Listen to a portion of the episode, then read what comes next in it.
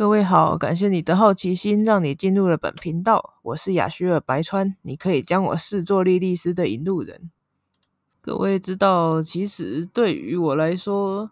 准备圣经的功夫下的其实比准备撒旦经的时间啊，以及用的脑力还要少不轻松不少。最主要的原因，就是因为我们其实对圣经的理解。比对撒旦经的理解实在是深入太多了，像是我们从小就听闻的人类的起源啊，或者是诺亚方舟啊、圣诞节的由来啊，以及耶稣当时对于罗马教廷来说是妖言惑众的言论而被钉上了十字架，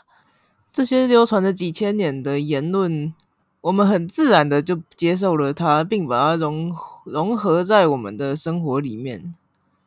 或许对很多人来说，撒旦教是非常新兴且近期的宗教，但是我相信，在以前对于抵制教会那种侵略性且歧视性的教条，一定也有反对的人，并拥有自己的信念。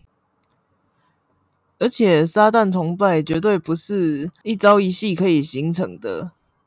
就以教会的脉络来说，它应该是个比基督教、天主教都还要早出现的一种形式，不然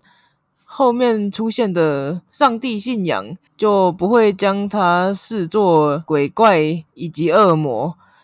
因为那是一种殖民者必须要消除的当地文化。而必须妖名化当地信仰的手段，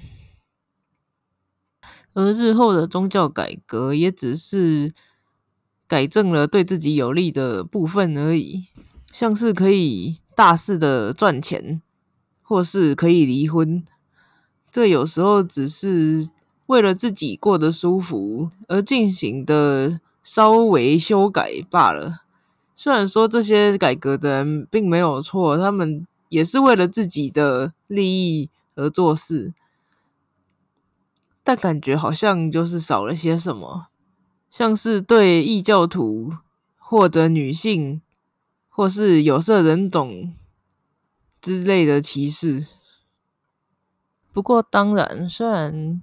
这些宗教现在看起来 bug 很多，但其实它有某部分也是有一些值得学习的地方。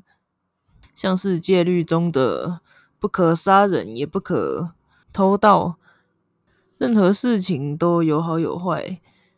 就像撒旦教也不全然是完完全全适合这个现代社会的一个宗教，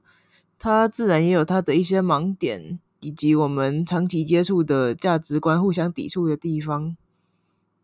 但对于任何事物，我们都应该要思考一下，是否真的能够全盘接受或者全盘否定。那今天就先这样啦，要记得管好自己，尊重他人，理性思考，随心所欲。谢谢各位。